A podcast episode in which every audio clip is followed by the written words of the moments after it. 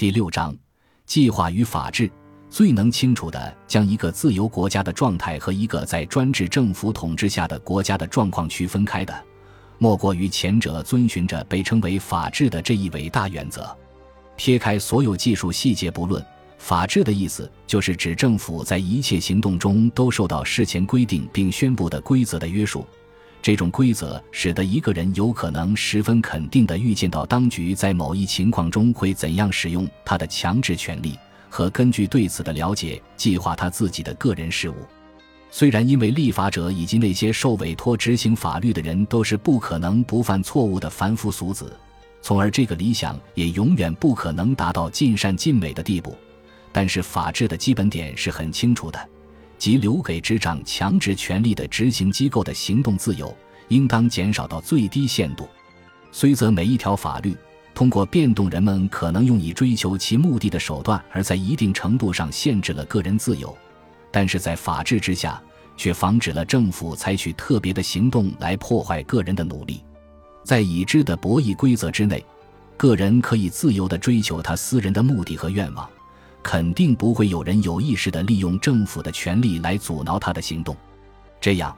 我们已经将创立一种个人在其中自由决定生产活动的永久性法律体制与由中央当局指导经济活动做了区分。这种区别实际上是法治和专制政府之间更具普遍性的区别的一种具体表现。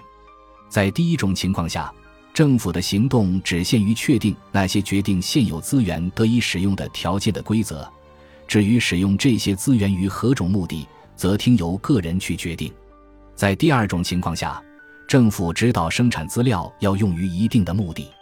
第一种类型的规则可以预先制定，具有形式规则的特点，不针对特定的人的愿望和需要，它们仅被用来充当人们追求各种个人目标的工具。他们是针对很长的时段确立的，这时段要足够长，以致人们不可能知道他们对于某些人是否比对于其他的人更有帮助。几乎可以把它们说成是一种生产的工具，用来帮助人们预测他们必须与之协作的另一些人的行为，而不是致力于满足特定的需要。集体主义类型的经济计划必定要与法治背道而驰。计划当局不能约束自己，只限于给事先未知的人们提供机会，使他们能够随心所欲地利用这些机会。他不能事先用一般性的形式规则约束自己，以防专断。当人民的实际需要出现时，计划当局必须预为准备，然后必须在这些需要之间进行有意识的选择。计划当局必须经常地对那些仅仅根据形式原则无法得到答案的问题做出选择。并在做出这些选择时，必须将人们的不同的需要区分出尊卑轻重。当政府要决定饲养多少头猪、运营多少公共汽车、经营哪些煤矿或按什么价格出售鞋子时，这些决定不可能从形式原则中推论出来，或者事先做出长期的规定。他们不得不取决于当时的环境，并且在做出这些决定时。常常必须对各种人和各个集团的利害逐个地予以比较权衡，最终必得由某个人的观点来决定哪些人的利益比较重要，这些观点也就必定成为那个国家法律的一部分。由此，政府的强制工具强加于人民一种新的等级差别。我们刚才谈到的，在成文法或形式上的法律或司法和实体性质的规则之间的区别是很重要的。而同时，在实践上也最难精确地加以划分。但是，这里所涉及的一般原理是很简单的。这两类规则的区别是和制定一个道路使用规则与命令人民向何处去之间的区别一样，或者更明白一些说，和设置路标与命令人民走哪一条路之间的区别一样。形式规则事先告诉人们，在某种情况下，政府将采取何种行动。这种规则用一般性的措辞加以限定，而不考虑时间、地点和特定的人。他们所针对的是一种任何人都可能遇到的典型情况。在那种情况下，这种规则的存在将会对各式各样的个人目的都有用处。在那种情况下，政府将按照确定的方式采取行动，或要求人民按确定的方式行事。提供关于这方面的知识。目的在于使个人可用以制定自己的计划。人们期望行事规则对于那些尚不知其为谁的人们，为了他们决定用其来达到的目的，在他们不能预见其详情的环境中预计是有用的。在这一意义上讲，行事规则只是工具性的，我们并不知道这些规则的具体效果。并不知道这些规则将会有助于哪一种目的，或会帮助哪一种特定的人。他们只不过是被赋予了一种大体上最有可能使一切受其影响的人们都能得到好处的形式。事实上，所有这一切是我们这里所说的形式规则的最重要的标准。正因为我们事前无法知道谁会使用并在什么情况下使用这些规则。所以，他们并不涉及在某些特定目的和某些特定的人们之间进行选择的问题。在我们这个时代，人们热衷于对每件事都加以有意识的控制。如果说在某一个制度之下，我们对于政府所采取的措施的具体效果要比在大多数其他制度下了解的少是个优点，并且认为某一社会控制方法是较好的方法，因为我们不知道它的具体效果，这似乎是很荒谬的。但是，这种考虑实际上是法治这一伟大的自由主义原则的理论基础。在我们进一步加以论证以后，这种外表上的自相矛盾就会立即消失。这个论证分两方面，第一方面是经济方面，在此只能简短的说明一下：政府应当只限于订立适用于一般类型的情况的规则，听任个人在那些以时间、地点等情况为转移的每一件事情上自由行动。因为只有与每一种情况有关的个人，才能最充分地了解这种情况，并采取相应的行动。如果要使个人在制定计划时能够有效地运用他们的知识，他们就必须能够预见可能影响到这些计划的政府的行动。但是如果要使政府的行动能为人所预见，他就必须决定于不以既不能预见得到，也无法事先加以考虑的具体环境为转移的固定的规则。在这种情形下，政府行为的特殊影响也就无法预见。另一方面，如果政府必须指导个人行动以便达到某种特定目的，他的行动就必得根据当时的全部环境来决定，因此也就无法预见。因此，一件人所共知的事实是，政府计划的越多，个人计划就变得越困难。第二个方面，即道德的或政治方面的论证。与我们现在所要讨论的问题有更直接的关系。如果政府要精确地预见到其行动的影响，那就意味着它可以不让受影响的人有任何选择的余地。每凡政府能够精确地预见其各种可能的行动对某种人的影响时，也恰恰是政府在对各种目标进行选择。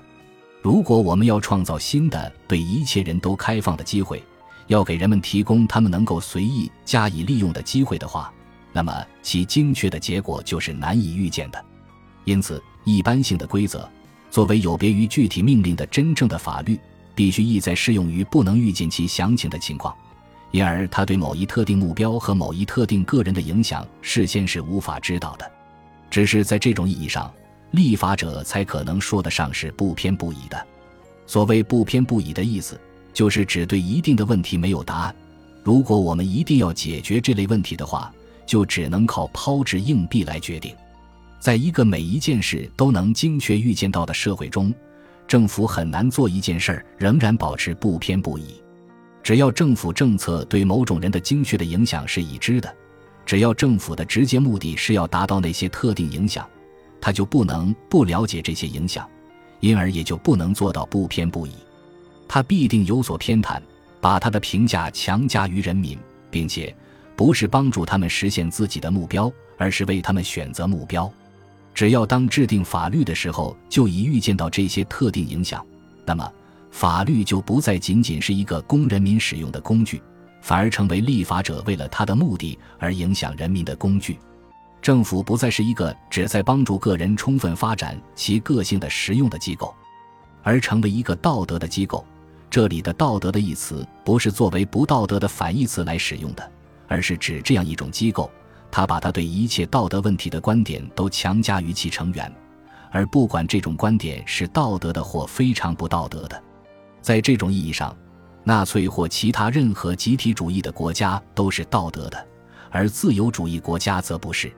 也许有人会说，所有这一切并不会引起什么严重的问题，因为在经济计划者所必须决定的这类问题中，他不需要也不应当受他个人的偏见的引导，而能够凭借关于公平及合理的一般信念。这种论点常常得到一些人的支持，这些人具有在某一行业进行计划的经验。他们发现，要达到一个使一切有直接利害关系的人视为公平而予以接受的决定，并没有不可克服的困难。这种经验之所以不能说明什么问题，当然是因为当计划只限于一个特定行业时，对有关的利益进行了选择。在某一特定问题上最直接有利害关系的人，并不一定是全社会利益的最好判断者。只举一个最突出的例子。当某一产业的劳资双方订立协议，推行某项限制生产的政策来剥削消费者时，通常在按照双方以前收入的比例，或根据其他类似的原则分配既得利益的问题上是没有什么困难的。至于千百万人所分担的损失，则常常被简单的抛之脑后，或被考虑的不很充分。如果我们要检验在解决经济计划工作中产生的那类问题时，公平原则是否有用？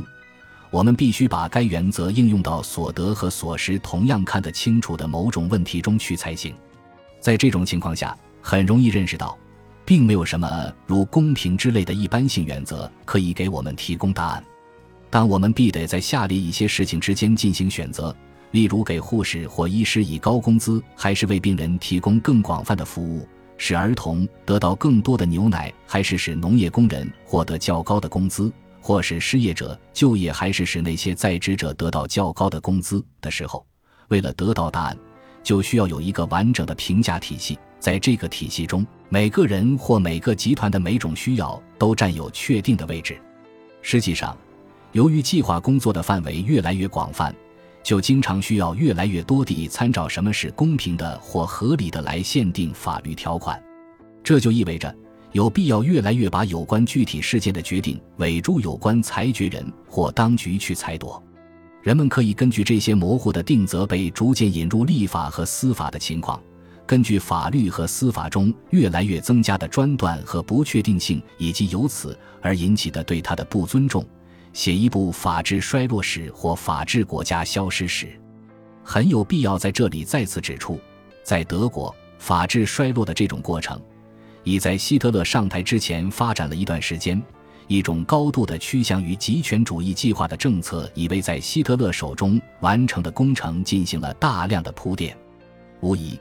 计划必然要涉及对于不同的人的具体需要予以有意识的差别对待，并允许这个人做一定要禁止另一个人做的事情。他必须通过法律规则来规定某一种人处境应如何赋予和允许各种人应当有什么和做什么。这就意味着，实际上回到身份统治的局面是进步社会运动的逆转。用亨利·梅恩爵士的名言来说，这种运动到现在为止是一种从身份地位转变到契约的运动。其实，也许法治比凭契约更应当被看成是人质的真正对立物。正是在行使法律这一意义上的法治，也就是不存在当局指定的某些特定人物的法律上的特权，才能保障在法律面前的平等。而这是专制政府的对立物，由此而来的必然而且仅在表面上看来有点荒谬的结果是，在法律面前的形式上的平等，是和政府有意识的致力于使各种人在物质上或实质上达到平等的活动相冲突，并在事实上是不相容的。而且，任何旨在实现公平分配的重大理想的政策，必定会导致法治的破坏。要为不同的人产生同样的结果。必须给予他们不同的待遇，给予不同的人以同样客观的机会，并不等于给予他们以同样主观的机会。不能否认，法治产生经济上的不平等。关于这一点，唯一可以宣称的就是这种不平等并不是为了要用特定的方法影响特定的人们而设计出来的。很重要而又很具典型性的是，社会主义者常常反对纯粹的形式上的公平。他们常常攻击那种对于某些人应当多么富裕不表示态度的法律，他们总是要求法律的社会化，攻击司法的独立，同时支持所有像自由权利学派那样破坏法治的运动。甚至可以这样说：要使法治生效，应当有一个常常毫无例外的适用的规则。这一点比这个规则的内容更为重要。只要同样的规则能够普遍实施，至于这个规则的内容如何到还是次要的。回到以前提到过的一个例子，究竟我们大家沿着马路的左边还是右边开车是无所谓的，只要我们大家都做同样的事就行。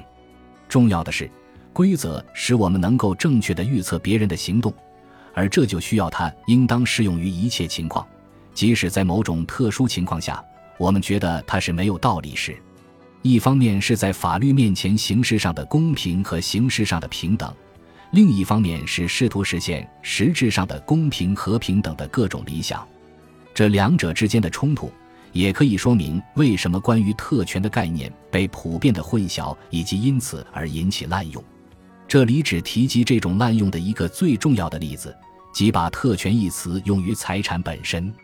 从前有过的这种情形。地产只能由贵族阶级的成员占有，这当然是一种特权。又如在我们这个时代里，如果把某些商品的生产和出售的权利由当局指定给某些人，这也是一种特权。但是私有财产是任何人根据同样的规则都能够获得的，因为只有某些人在取得私有财产方面成功了，就把私有财产本身称作一种特权，那就是“特权”这个字失去它的意义了。特定影响之不能预见，是一个自由主义制度的刑事法律最显著的特点，因为它能够帮助我们澄清另一个关于自由主义制度本质的糊涂观念，因而也是很重要的。这种观念认为，自由主义的典型态度是政府的无为。政府究竟应当或者不应当采取行动或干预这个问题，带出了一个完全错误的备选方案。而“自由放任”一词是对于自由主义政策所依据原则的非常模糊不清的和容易引起误解的描述。每一个政府当然必须有所行动，而政府的每一行动都要干涉到这样或那样的事情，但这并非是问题的关键。重要的问题是个人能否预见到政府的行动，并在制定自己的计划时以这种了解为依据。其结果是，政府不能控制公众对于政府机构的利用，而个人精确地了解它将被保护到什么程度，以免于来自他人的干涉，或者政府是否能够阻碍个人的努力。政府管制度量衡肯定是在有所为，而政府容许罢工纠察员使用暴力则是无所为。但是在第一种情况下，政府才是在遵守自由主义原则，而在第二种情况下则没有。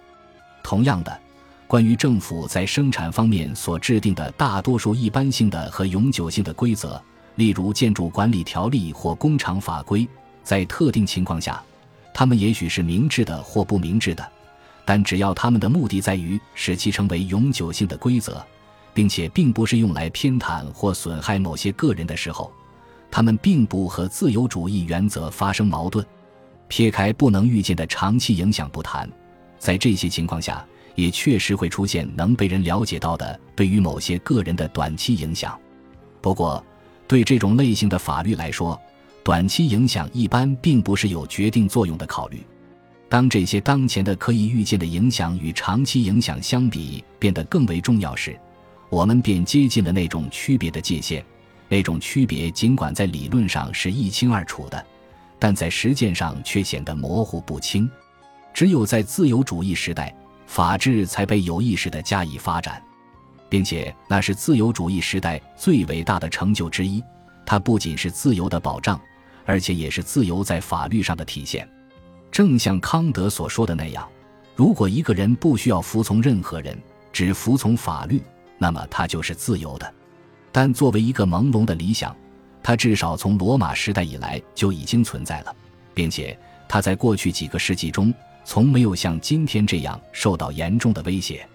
立法者的权利无限制这一观念，部分地是人民主权和民主政治的结果。它又由于下面的一种信念而得到加强。这种信念是：只要政府的一切行动都经过立法机关正式授权，法治就会被保持下去。然而，这是对于法治意义完全的误解。法治和政府的一切行动是否在司法的意义上合法这一问题没有什么关系，他们可能很合法，但仍可能不符合法治。某些人在法律规定上有权按他的方式去行动，但这并没说明法律是否给他权利采取专断行为，或法律是否明白的规定他必须如何行动。很可能，希特勒是以严格的合乎宪法的方式获得无限权力的，因而，在法律的意义上说，他的所作所为都是合法的。但是，谁会因为这种理由而说，在德国仍然盛行着法治呢？因此，如果说在一个有计划的社会，法治不能保持，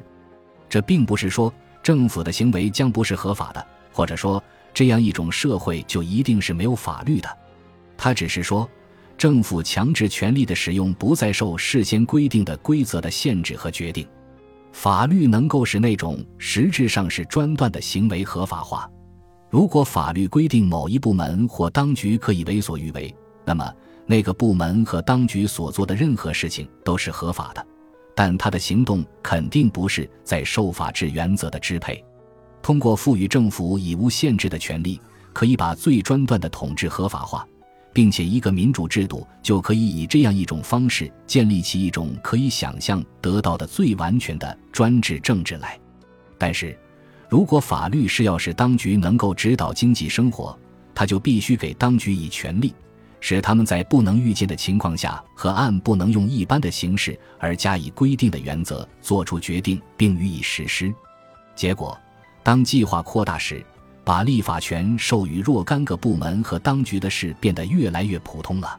关于上次大战以前的一件案子，法官达林先生说道：“国会只是去年才规定，从事自己工作的农业局和国会本身一样不应受到弹劾。这种情况在那时还是罕见的。此后，他几乎成了家常便饭，经常把广泛的权力赋予新的权力机构，他们不受固定规则的约束。”并在管制人们的这种或那种活动方面，几乎具有无限的自行处置权。因此，法治就含有限制立法范围的意思。他把这个范围限于公认为刑事法律的那种一般规则，而排除那种直接针对特定的人或者是任何人为了取得这种差别待遇的目的而使用政府的强制权力的立法。他的意思不是指每件事都要有法律规定。而是指政府的强制权力只能够在事先由法律限定的那些情况下，并按照可以预知的方式被行使。因此，特定的立法能够破坏法治。那些要否认这一点的人，恐怕就得立陈这种观点：法治在今天的德国、意大利或俄国是否占据主导地位，决定于独裁者们是否通过宪法的手段取得了他们的绝对权利。法治的主要应用是否像在某些国家一样，由权利法案或宪法条文加以规定，或者其原则是否仅仅是一种牢固确立的传统，这都关系不大。但是有一点很容易理解：不管采取什么形式，任何对这种立法权利的公认限制，都意味着承认个人的不可让渡的权利，承认不可侵犯的人权。像威尔斯这样一位最广泛的集中计划的主要鼓吹者，居然也同时写出热忱的为人权辩护的著作，这是令人悲哀的事，但却说明我们的许多知识分子被他们所信奉的一些自相矛盾的理想引入迷途的情况。威尔斯所希望保留的个人权利，不可避免地会阻碍他所希望实行的计划。在某种程度上，他似乎理解两难抉择的局面，因而我们发现。他所建议的人权宣言的条文附加着许多保留和限制，结果使他失去了一切重要性。例如，一方面，他的宣言宣称每个人将有权买卖任何可以合法进行买卖之物，而不受制于任何歧视性的限制，这是极好的。可是他马上又加上一个限制，说这只是用于买卖这么多的数量，并附带这样的保留，即要与公共福利兼容，因而使整个规定失效。但是，既然过去强加于任何物品的买卖的一切限制，当然都被认为是为实现公共福利所必须，这个条文也就实际上不能有效地防止什么限制，也不能保障什么个人权利。另举一个基本的条文来看，宣言说，每一个人可以从事任何合法的职业，并且他有权从事有报酬的职业，并当有许多对他开放的就业机会时，他有权自由选择。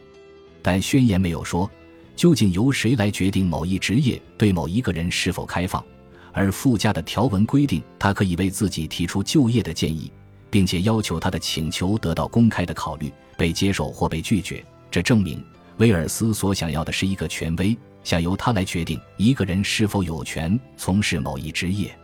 这肯定是与自由选择职业背道而驰的。在一个有计划的社会中，当不仅通讯手段和货币受到管制，而且工业也被有计划地加以配置时，怎样才能确保旅行与迁居自由呢？再者，如果纸张的供应以及所有发行渠道都被计划当局所控制，那么又怎样才能确保新闻自由呢？对于这些问题，威尔斯先生同其他所有当时搞计划的人一样，未提供什么答案。在这方面，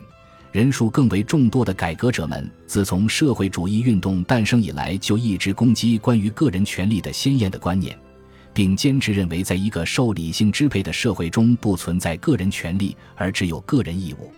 他们表现出更多的一致性，这确实已成为我们那些所谓的进步分子的更为普遍的态度。如果一个人基于一项措施侵犯了个人的权利而反对这项措施，几乎没有其他事像这件事那样必定会使一个人作为反动分子而遭到非难了。甚至连像《经济学人》。这种自由派的报纸几年以前也向我们展示了法国人以及所有那些汲取了下述教训的人的例子。当战时，甚至连自由和公开的批评都必定要加以限制时，这很可能是不可避免的。但上面言语中的总是说明，《经济学人》并不把这看作是值得遗憾的战时必要措施。然而，作为永久性的制度，这种观点当然是同维护法治相违背的。它会直接导致极权主义国家的建立，而这种观点正是所有那些希望政府控制经济生活的人所必定持有的观点。在一个经济生活受到彻底管制的国家中，甚至形式上承认个人权利或少数人的平等权利都会失去任何意义。对于这一点，中欧各个国家的经验给予了充分的说明。那里的经验还表明。完全可能通过运用公认的经济政策方面的工具来推行一种无情的歧视少数民族的政策，同时又对保护少数民族权利的法规中的文字没有任何侵犯。这种以经济政策为手段的压迫，由于以下事实而得到极大的促进。这个事实是，某些产业或活动基本上是少数民族所从事的，因此。许多表面上针对一个产业或一个职业阶层的措施，实际上是指向一个少数民族的。这一切极其充分地向所有那些希望了解计划怎样在实际中造成政治后果的人证实了，像由政府控制产业发展这种表面上无关痛痒的原则，会为那种歧视和压迫政策提供几乎无限的可能性。本集播放完毕，感谢您的收听。喜欢请订阅加关注，主页有更多精彩内容。